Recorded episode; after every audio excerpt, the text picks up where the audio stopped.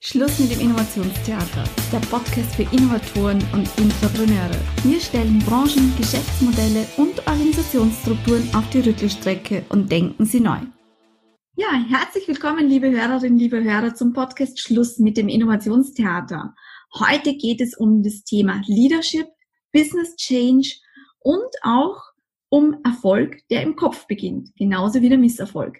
Dafür habe ich den Experten für das Thema Leadership und Business Change bei mir, Andreas Clement.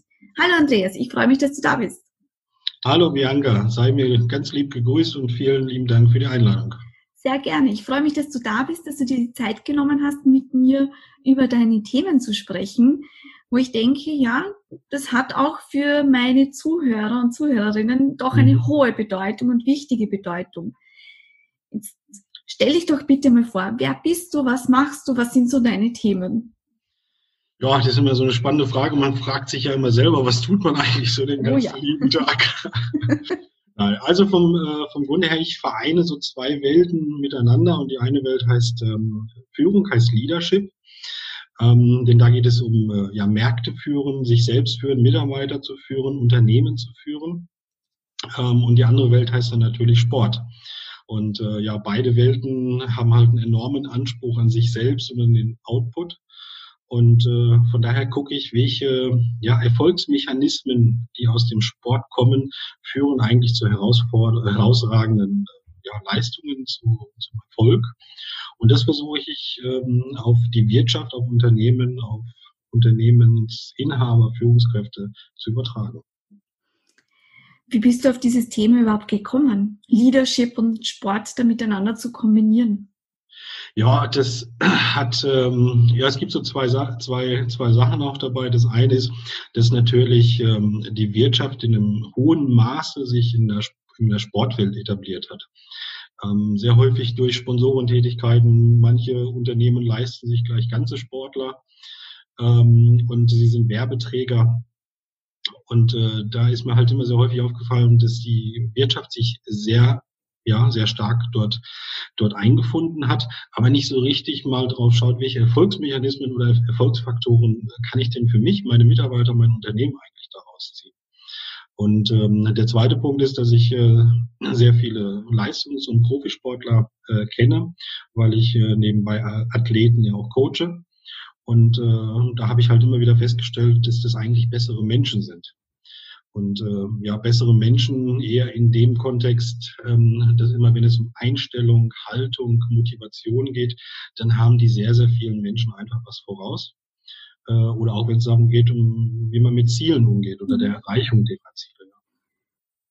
Ja, was, was zeichnet Sportler jetzt aus deiner Sicht aus? Das heißt, du hast ja vorher von Erfolgsmechanismen auch gesprochen, ja. beziehungsweise jetzt auch dieses Stichwort besserer Mensch, ja, in ja, Bezug ja. auf Zielerreichung etc.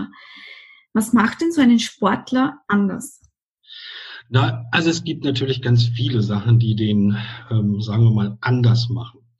Ähm, aber wenn es den kleinsten gemeinsamen Nenner gibt, dann ist es etwas, was, glaube ich, in der Wirtschaft oder bei vielen Menschen einfach verloren gegangen ist. Und ähm, Sportler zeichnet eins aus, dass sie wahnsinnig viel Freude und Spaß an ihrer Tätigkeit haben, an dem, was sie machen. Und äh, das ist der größte Antreiber, den die haben. Und man merkt es sehr häufig, gerade bei Sportlern, ähm, die so am Ende ihrer Karriere sind, am Ende ihres Zenites, die immer von einem besonderen Punkt sprechen und sagen, und da habe ich festgestellt, ähm, dass mein Sport, der, meine Leidenschaft macht mir keinen Spaß mehr. Mhm. Und dann sind sie auf der Suche nach was anderem, sie beenden ihre Karriere. Und ich glaube, dass es ein wahnsinnig großer Erfolgshebel sein muss im Unternehmen, in der Wirtschaft, dass Mitarbeiter wieder den Spaß einfach bekommen an ihrer Arbeit, an ihrer Tätigkeit. Und sobald Spaß irgendwo da ist, dann hast du natürlich auch viel, viel mehr Möglichkeiten, ja, für Innovationen, für Weiterentwicklung, äh, für, äh, ja, für, für, für erfolgreichere Unternehmen. Jetzt höre ich aber sehr oft in diesem Kontext, naja, die Arbeit darf keinen Spaß machen. Oder wenn irgendwo gelacht wird, also ich habe das selbst in meinen Unternehmen erlebt, wo ich auch gearbeitet habe, wenn man da jetzt zum Beispiel beim Kaffeeautomaten Spaß hatte, ja. dann musste man im Nachhinein zum Geschäftsführer und sich dafür rechtfertigen. Ja. das gibt es ja anscheinend. Ähm, was kann ich jetzt als Führungskraft machen, um den Spaß an der Arbeit bei meinen Mitarbeitern zu fördern? Also ich glaube, das, äh, was man schon unterscheiden muss, ist, äh, was, was ist eigentlich die Definition von Spaß? Und äh, Spaß, wenn wir über Spaß reden, dann hat es nichts damit zu tun, ähm, dass jeder mal einen neuen Witz präsentiert, sondern ich glaube, Spaß ist, ist halt die Freude, dass man ähm, dass man zugehörig ist, äh, dass man einen Beitrag zu, zum Ganzen leistet. Also in der Wirtschaft wird ja sehr häufig darüber gesprochen, dass es um Sinnvermittlung geht. Warum mache ich eigentlich meine Arbeit? Und ich glaube, das ist auch die Definition von Spaß. Und je mehr Menschen, Mitarbeiter äh, und auch Führungskräfte einfach verstehen, äh, warum sie den Sinn ihrer Tätigkeit so ausüben oder welchen Sinn ihre Tätigkeit tatsächlich hat, ähm, dann ist das auch Spaß. Mhm. Kreativität wird ganz nebenbei äh, natürlich auch gefördert. Und dafür brauche ich, ich glaube auch dafür braucht es einfach auch einen, ja auch einen innovativen Geist im Unternehmen. Und äh, wie du beschrieben hast, wenn du nach der Kaffeetasse zum äh, zum Chef musstest, ähm, das spürt halt nicht, dass es der innovative Geist im Unternehmen ist. Das stimmt, das sind Ideen nicht gerne gesehen gewesen. Genau. Ja. Ähm, jetzt also ich bin voll bei dir, ja. Also Spaß an der Arbeit zu haben, zu wissen, warum man das eigentlich macht, was das Gute ist. Also ich habe auch schon eine Reinigungsfachkraft erlebt in einem Unternehmen, die wahnsinnig viel Spaß an ihrem Job hatte. Mhm. Die auch gesagt hat, schau, wenn ich meinen Job nicht machen würde, dann wären die anderen alle unglücklich, weil niemand möchte in einem schmutzigen Büro arbeiten. Ja? ja genau. Also die hat tatsächlich ihren Sinn erkannt und das habe ich total schön gefunden, ja, dass wo jeder andere vielleicht sagen würde, na, äh, was soll der Sinn von Reinigung sein? Aber die hat für sich ihren Sinn entdeckt und hat tatsächlich Spaß empfunden an der Arbeit, ja. Ja. Und das ist, das ist ja das, was du beschreibst. Also wenn, ähm, es gibt ja die Menschen, die das für sich von vornherein als, als Antreiber, als Innovationsquelle hier haben. Und es gibt Menschen, ähm, die, glaube ich, in ihren Beruf mehr oder weniger so hineingestolpert sind. Also wo sag ich mal, vielleicht von, von kleinst auf äh, der, der Vater Rechtsanwalt war. Und es war schon immer so, dass wenn der Sohn äh, mal irgendwann ausgelernt hat, dass er dann studiert und dann die Kanzlei übernimmt. Mal völlig unabhängig davon, ob der das möchte oder nicht. Ähm, Im Sport gibt's genau das Gleiche, wo der, wo der Vater oder die Mutter eine erfolgreiche Sportlerin war und auch die Kinder dann halt äh, erfolgreich waren. Also ich äh, kenne es zum Beispiel auch so, ähm, dass, es, äh, äh, dass es sogar ja, Geschwisterpaare gibt, wo die Eltern erfolgreiche Sportler waren und die mhm. Geschwister nicht dieselbe Sportart, aber, aber eine andere Sportart ausüben. So. Und da gibt es halt einfach Mechanismen, ähm, die viel mit Freude zu tun haben, die auch viel mit Ausprobieren zu tun haben und vor allem auch mit Fehler. Also äh, das ist ja etwas, was, was mir in Unternehmen sehr häufig ja vorkommt, dass wir gar keine Fehlerkultur haben. Fehler äh, wird uns eingetrichtert, das ist was Böses, äh, man darf das nicht haben.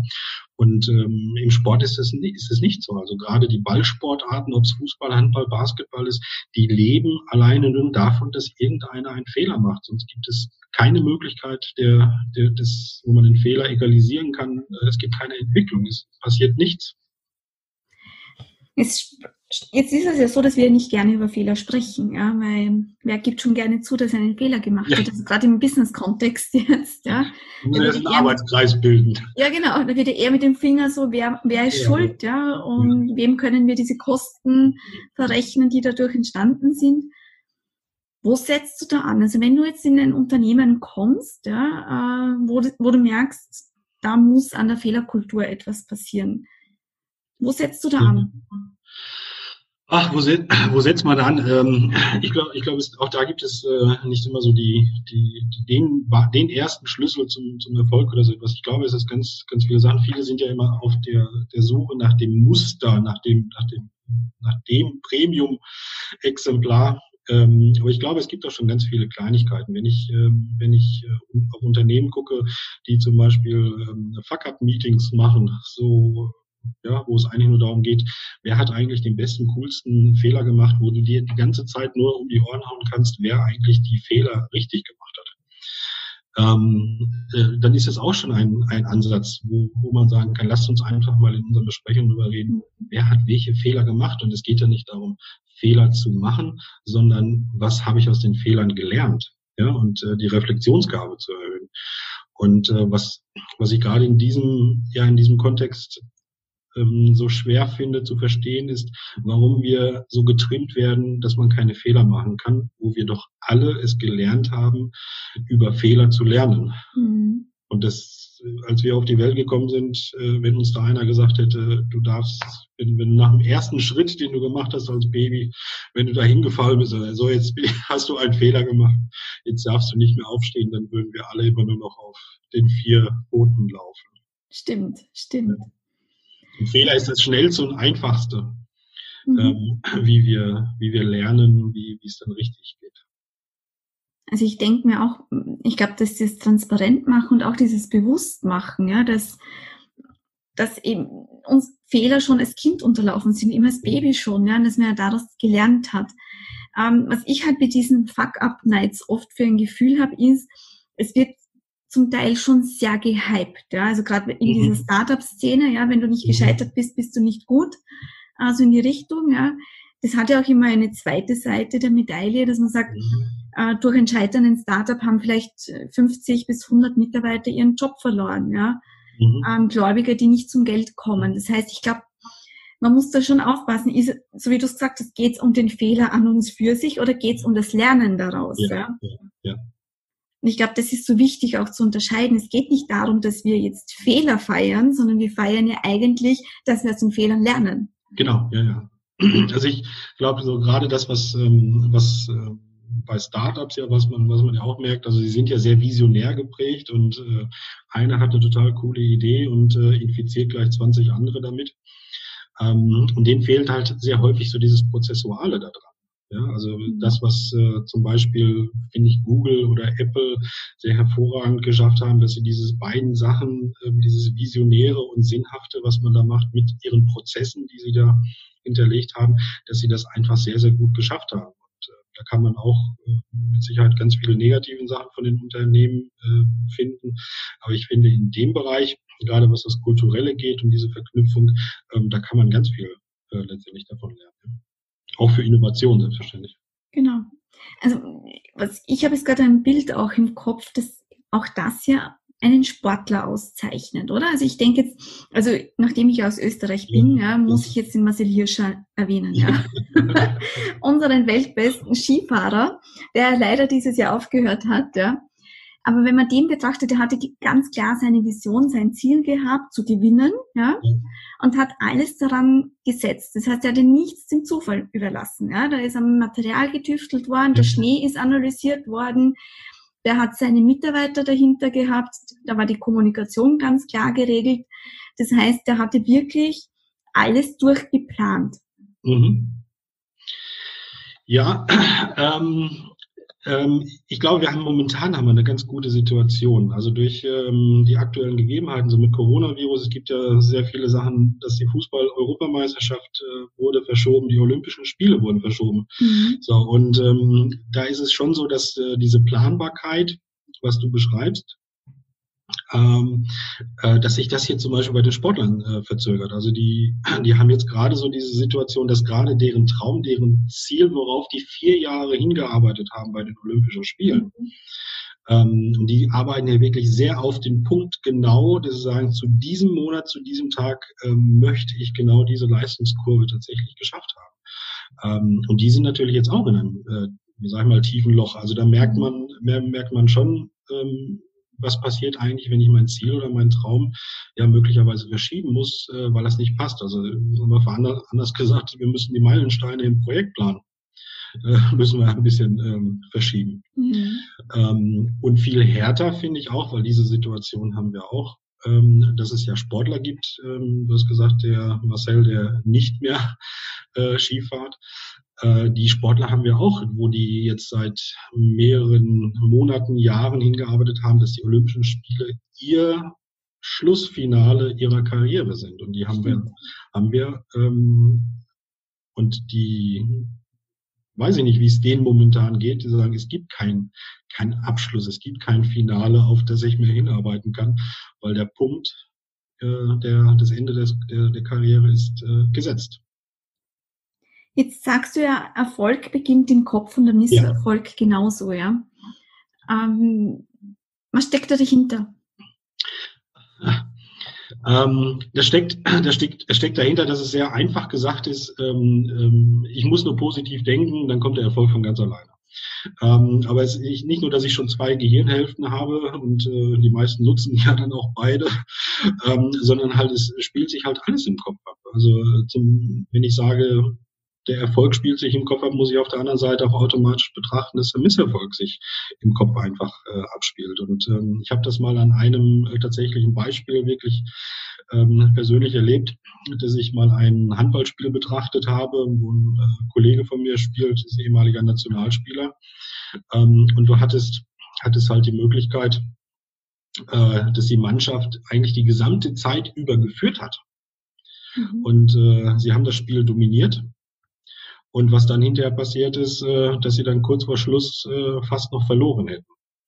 Und die Antwort vom Kollegen war dann recht schnell, äh, dass er gesagt hat, pass mal auf, die anderen haben 60 Minuten an sich geglaubt, wir aber nur 59 Minuten und 54 Sekunden.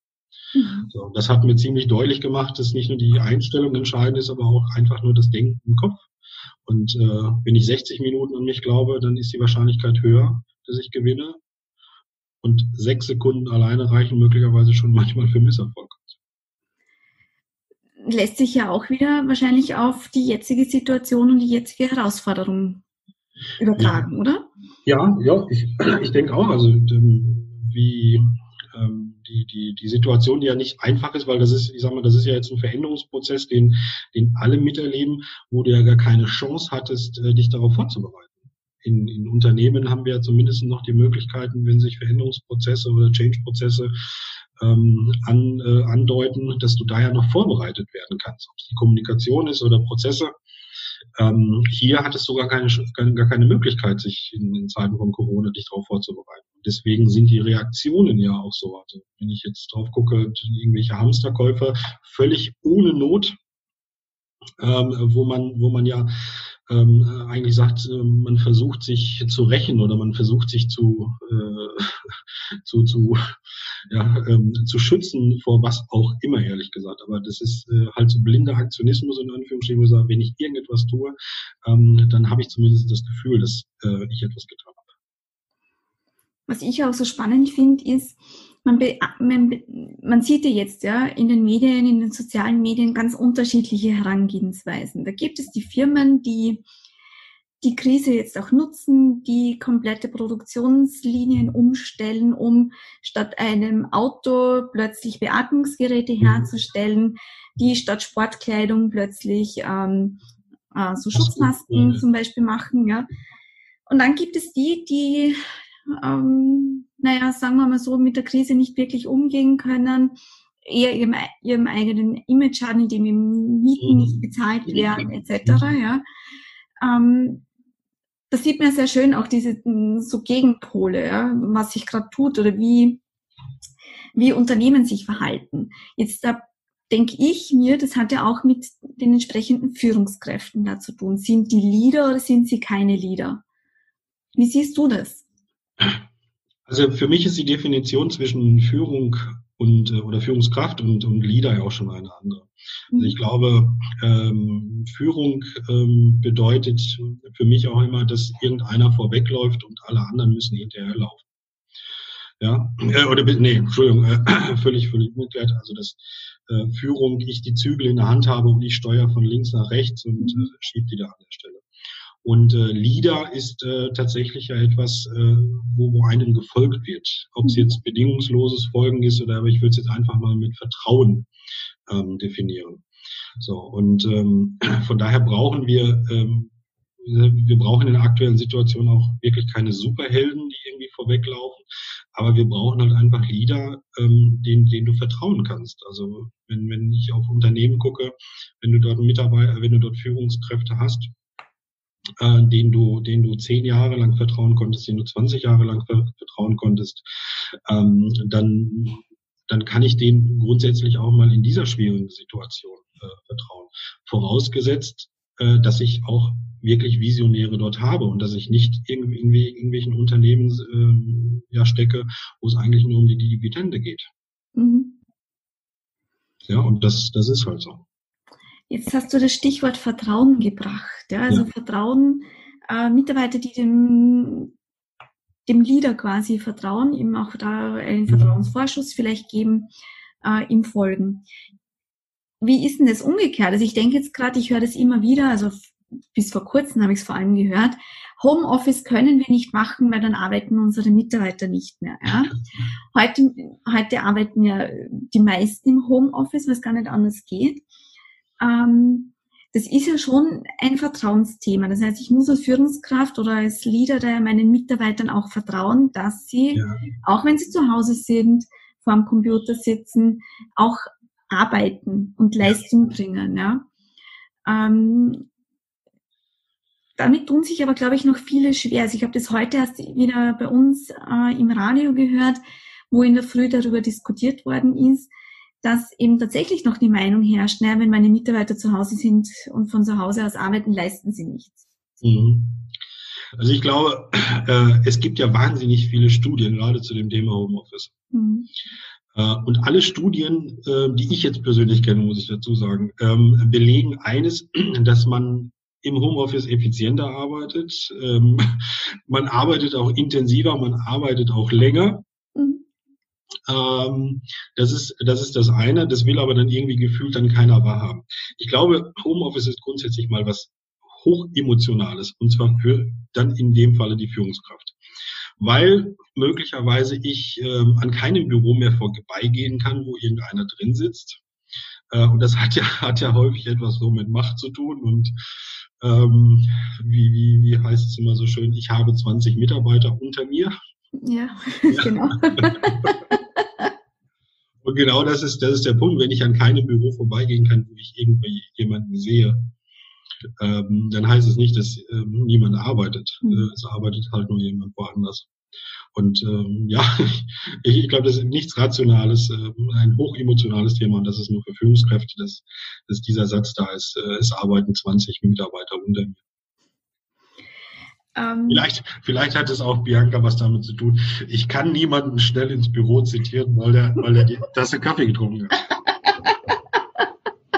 Wahrscheinlich. Ich glaube schon auch, dass es wirklich mit diesem Thema Kontrolle ja auch zum Teil ja. tun hat. Ja, dieses, ich sehe jetzt, dass meine Mitarbeiter arbeiten und habe die Kontrolle darüber, ja. Genau, ja. Und das fällt dir jetzt weg. Ähm, ich habe Gemeiner, gemeinerweise könnte man jetzt auch sagen, ich, ich, kann die, ich kann auch die Mitarbeiter nicht von der Arbeit abhalten als Genau. Wie auch immer. Ich habe vor kurzem mit einer Freundin gesprochen, die ist in der Automobilindustrie auch Führungskraft, mhm. die schon einmal jetzt mit ihren Mitarbeitern auch gesprochen hat, äh, wie es ihnen so geht, äh, wie sie jetzt auch die Leistung im Homeoffice einschätzen. Da haben viele rückgemeldet, naja, es fehlt ihnen einfach dieses Persönliche, dieses, mhm. ich kann schnell ins Nebenbüro gehen und einmal schnell äh, etwas nachfragen. Also die verlieren schon an Effizienz, meinen sie, weil sie eben äh, dann angewiesen sind, wann ist wer jetzt nicht in der Telefonkonferenz oder in einer mhm. Videokonferenz aktuell. Ja. Und sie hat schon auch gesagt, ähm, also sie hat schon das Gefühl, dass die Mitarbeiter mehr leisten. Die sind auch mhm. ständig erreichbar, hat sie das Gefühl, ja. Ähm, die sind auch grundsätzlich sehr engagiert. Was jetzt aber tatsächlich ein Thema ist, ähm, und zwar sagen die alle, naja, ähm, wir haben, uns fehlt das Büro. Das mhm. heißt, die verlieren an Motivation, mhm. weil dieses Soziale, dieses Zwischenmenschliche fehlt. Ja. Hast du da vielleicht einen Tipp für, für uns, wie, wie man da vorgehen kann oder was man als Führungskraft da machen kann, um auch die Motivation ja. hochzuhalten? Also zum, ich glaube, es gibt zwei, zwei Sachen, die man jetzt mal unterscheiden muss. Das eine ist die aktuelle Situation durch das äh, Coronavirus, was wir haben, und eine grundsätzliche Thematik des Homeoffice. Wenn ich jetzt mal die Situation mit äh, Coronavirus nehme, wo wir mehr oder weniger sehr schnell alle äh, im Homeoffice verstrickt sind, ähm, dann versucht man natürlich schon die Woche da irgendwie auch zu planen. Das ist dann ja auch die, die Meetings, äh, die dann online abgehalten werden. Aber wenn es einen Tipp tatsächlich gibt, den ich, den ich auf jeden Fall raten möchte, ist, dass man sich nicht nur online trifft, weil man irgendwie das Tagesgeschäft irgendwie gerade besprechen muss, sondern dass es auch ähm, ja ein, ein, ein Online-Meeting gibt, äh, wo man gerade über die ganzen Herausforderungen äh, spricht, die mit dem Coronavirus und mit meinem Tag und mit meinem privaten, also die nichts mit der Arbeit an der Stelle zu tun haben, ähm, weil die Ängste und Sorgen, die sind einfach da. So und ähm, das wissen wir, solange Ängste da sind und Sorgen da sind, äh, Motivation ist sowieso ein schweres Thema. Genau. Ja, und äh, Motivation mhm. entsteht natürlich auch in, durch einen selber und äh, wenn ich da Blockaden habe, dann äh, komme ich gar nicht in so einen Motivationsflow. Also von daher, Tipp ist auf jeden Fall, sich online definitiv weiter zu treffen, ähm, aber bewusst auch zu ergänzen um eine Online-Session, wo man sagt, und jetzt gehen wir mal, wie hieß es immer so in der Kirche, jetzt gehe ich mal zur Beichte. Mhm, ja. Mhm, so, wo du dir einfach was von der Seele auch geben kannst. Mhm. Vor dem haben ja aber Führungskräfte schon immer wieder auch Angst, oder? Also ich, ich erlebe es zumindest immer wieder, mhm. dass die sich gar nicht äh, trauen zu fragen. Das hat ja auch in Veränderungen. Ja. Das ist ja auch ein Thema, über Ängste zu sprechen. Also nicht nur jetzt in der Corona-bedingten Veränderung, sondern generell, wenn es um Veränderungsprojekte geht. Dann sollte man ja eigentlich über Ängste, Befürchtungen sprechen. Und da haben schon viele Angst, das überhaupt anzusprechen, um nicht die Büchse der Pandora zu öffnen quasi. Ja, ähm, ja, ich, ich, ich weiß gar nicht, ob das, ähm, äh, ich weiß gar nicht so richtig, womit das immer so zu tun hat, dass Führungskräfte Sorge haben. Ähm, ich, ich glaube, einer der Punkte ist, also Führungskräfte neigen ja immer dazu, sehr schnell, sehr schnell Lösungen anbieten zu wollen ihren Mitarbeitern. Und ich glaube, dass man, dass man sich einfach davon lösen muss, dass ich gleich eine Lösung parat habe, weil die Lösung musst du gar nicht haben, sondern es geht doch nur darum, auch häufig einfach nur was von der Seele reden zu können. Da müssen wir uns als Führungskräfte alle, glaube ich, an die Nase packen, ähm, einen Schritt zurück zu machen, dass wir eigentlich nur ein Ohr schenken sollen und nicht mhm. unser Mund gleich automatisch mit dazu. Mhm. Ein schöner Tipp, finde ich, ja. Man sagt ja auch, äh, die Führungskraft als Coach. Ja. Als Coach musst du ja auch nicht die Lösung ja. haben, sondern einfach nur die richtige Frage zur richtigen Zeit. Ja, genau. Und das Ohr. Ja. Ist ja gerade, gerade auch wenn, wenn wir gerade so bei dem Punkt sind, was, was, was ja sehr häufig auffällt, ähm, wenn, wenn Führungskräfte äh, gerade neu geworden sind. Also wenn sie ähm, diese Themen mit äh, gestern Kollege, heute Vorgesetzter, ähm, wenn, du da, wenn du da auch mal so auf die ganzen Kommunikationsmuster äh, guckst, äh, dann sind das häufig sehr viele Tipps, die dann die neuen Führungskräfte aus ihrer alten Tätigkeit ähm, präsentieren. Ja, und dann kommen solche Spielchen mit, probier das mal so, ich habe das genauso gemacht, ja, oder probier das mal so, ich habe das ähnlich gemacht. Ähm, aber man muss fairerweise sagen, in dem Moment, wo du Führungskraft wirst, ähm, bist du nicht mehr Kollege. Äh, du gehörst auch nicht mehr zum Team. Ja, du, mhm. du, bist halt, du bist halt raus. Du bist jetzt, spielst jetzt halt in einem neuen Team. Ähm, so abschließend, ja, was, was möchtest du denn, was ist dir noch wichtig zu sagen? Was, worüber haben wir jetzt noch nicht gesprochen, weil du sagst, das kann für das Publikum jetzt doch sehr interessant sein noch? Äh, ja, ich, ich, ich denke, dass, äh, dann will ich so zwei Botschaften vielleicht nochmal mit rausgeben. Also das eine, was du angesprochen hast, mit Erfolg beginnt im Kopf und Misserfolg aber auch, ähm, dass ich, dass ich grundsätzlich glaube, dass äh, wer mal anders denkt, ähm, der, der kann auch anders gestalten. So, und da müssen wir, wir müssen einfach querdenken. Ob das jetzt mit Corona zu tun hat oder äh, mal völlig unabhängig von Corona. Wir müssen uns dazu zwingen, einfach quer zu denken. Wir brauchen Träumer. Wir brauchen natürlich auch die Kritiker. Wir brauchen auch die Realisten dabei. Ähm, weil so ist es, so entsteht Entwicklung und so entsteht auch Weiterentwicklung im Unternehmen. Ähm, und äh, auch auf die aktuelle Situation, dass ich schon auch ähm, davon überzeugt bin, dass sich äh, die Wirtschaft grundlegend äh, verändert. Ähm, aber ich glaube auch, dass die Lösung nicht in neuen Prozessen, in der neuen Technologie liegen kann. Ähm, die Lösung kann nur in den Menschen alleine liegen. Und ähm, das ist aber wichtig. Deswegen müssen wir uns um die Menschen kümmern. Und das äh, ist häufig, ob es bei Fusionen ist oder bei, bei, bei äh, Digitalisierung auch der Punkt, wo man sagt, wir führen irgendwelche Tools ein, wir führen irgendwelche Methoden ein. Äh, die Lösung kann nur in den Menschen liegen, niemals in dem Werkzeug. Mhm ein sehr, sehr schöner Abschlusssatz, finde ich. Ja, Andreas, herzlichen Dank, dass du heute mein Interviewpartner warst. Ähm, ich denke, es waren wieder spannende Gedankenimpulse für, das, für unsere Zuhörer und Zuhörerinnen dabei. Und ja, herzlichen Dank, dass du da warst. Vielen Dank, liebe Bianca, und schöne Grüße nach Österreich. Ja, danke dir. Liebe Hörerinnen, liebe Hörer, das war's mit Schluss mit dem Innovationstheater. Bis zum nächsten Mal.